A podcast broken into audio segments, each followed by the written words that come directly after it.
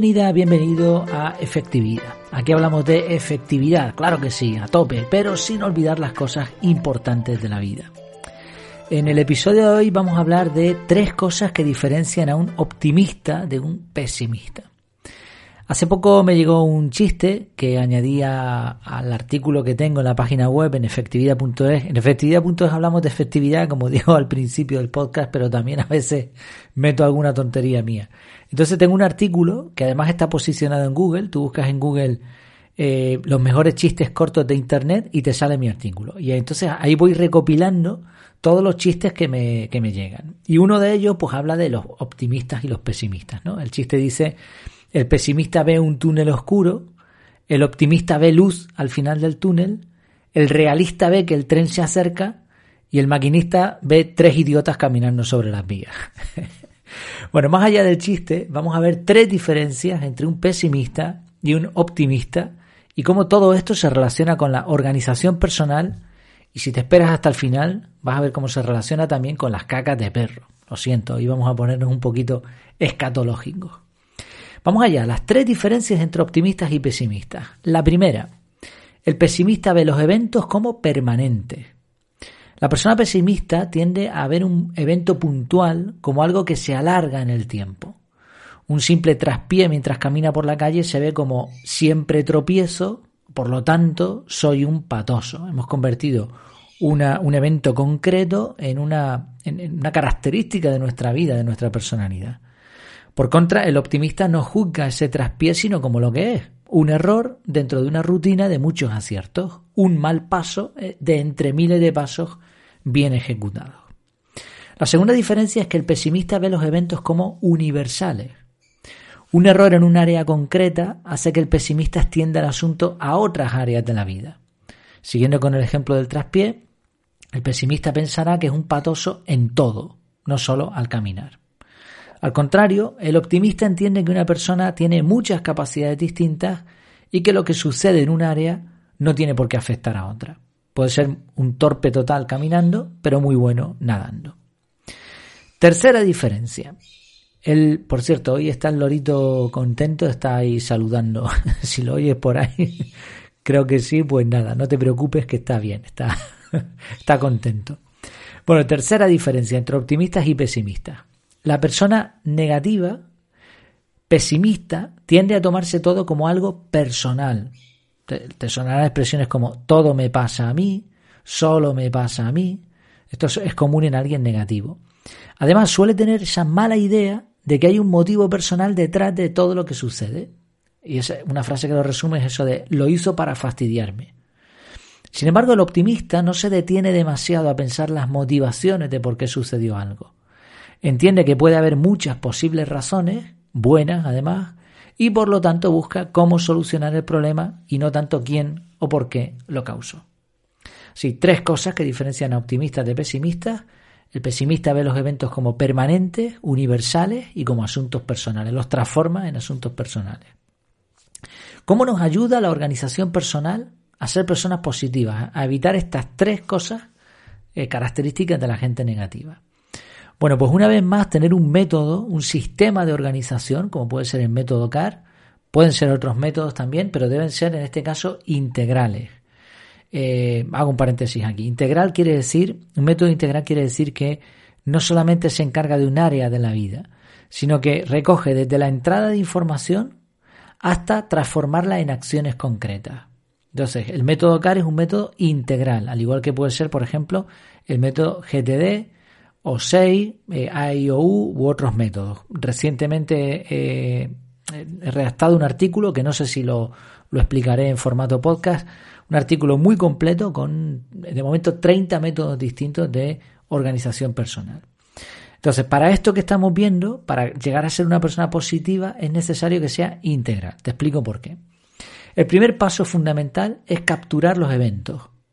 Cuando alguien organizado quita positivo, quita negativo. Cuando alguien organizado tropieza con una piedra, más allá del enfado o la vergüenza inicial, más allá de que sea positivo o negativo, lo que hace es capturar ese evento.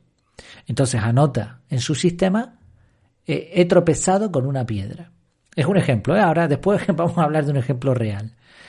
Es posible que ahora cuando analice eso, en el análisis, en el segundo paso del método CAR y también un paso común en métodos integrales, ahora la persona mira esa captura, se sienta a mirar qué es ese evento y qué tiene que hacer con él.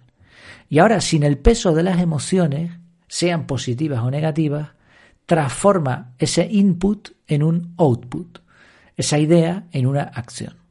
En muchos casos el tropiezo del evento va a la basura porque un simple análisis nos dirá que, que no tiene importancia. Pero en otros casos el análisis puede conducir a una investigación más profunda o a acciones concretas.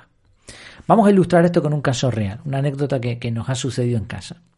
En la calle donde, donde vivo hay algunos vecinos que son unos guarros. Unos guarros, pues no, se dedican a sacar a los perros sueltos, que como perros que son, hacen sus necesidades en plena calle, pero eso es normal, son perros. El problema son los dueños, que son los responsables y no recogen los regalitos que van dejando. En alguna ocasión, pues, pues hemos pisado una mina. Es, la, esto es lo que hay. Imagínate la rabia que uno siente. Claro, aquí ahora el estilo negativo es pensar, siempre me pasa a mí, soy un patoso, ¿por qué no miraré más al suelo? O peor, ¿no? Lo hizo aposta, pobre perrito, ¿no? o incluso pensamientos algo más extremos como no hay derecho, voy a comprar una escopeta de balines y vas a ver qué pasa. Bueno, en vez de todo eso lo que hice fue capturar la idea. Tomé nota, la nota no recuerdo exactamente lo que ponía, esto fue hace un tiempo, lo que puse fue algo como eh, solucionar problema de las cacas de perro. La idea es, lo que hay que capturar es este problema, ¿qué puedo hacer con él? Bueno, al analizar esa nota, pasaron por mi cabeza un montón de opciones. Y después de varios intentos, se programé bloques de tiempo en el calendario, por ejemplo, para ir al ayuntamiento a investigar a ver qué se podía hacer.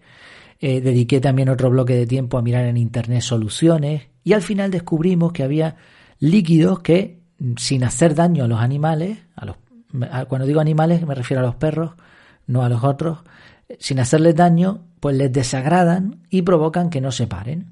Entonces hacen sus necesidades en otro sitio. Y bueno, ya, pues si es en otro sitio, pues ya no, no me molesta tanto. El otro tendrá que usar líquido también o a ver qué solución se le da en general. Pero solución para mí, para la puerta de mi casa, era esa. Eh, líquidos que, que son baratos, que se pueden comprar en el supermercado y que son, que no son malos, ¿no? Para el perro. El problema se resolvió en gran parte y eso sí nos obliga a no despistarnos y echar el líquido de vez en cuando. Bueno, pues ya está, ¿ves? Solucionado. Negativo, positivo, da igual. Al final eh, no tiene importancia los sentimientos. Ah, lo que hemos hecho es una metodología, un sistema. A lleva a B, B lleva a C. Capturamos, analizamos y accionamos. Y esto es la clave para ser realistas. Lo ideal, hemos hablado de positivo y negativo, el positivo lo mira de una forma, el negativo lo mira de otra, lo ideal sería no juzgar. Y eso es el realista. El realista no juzga, el realista ve eventos, punto.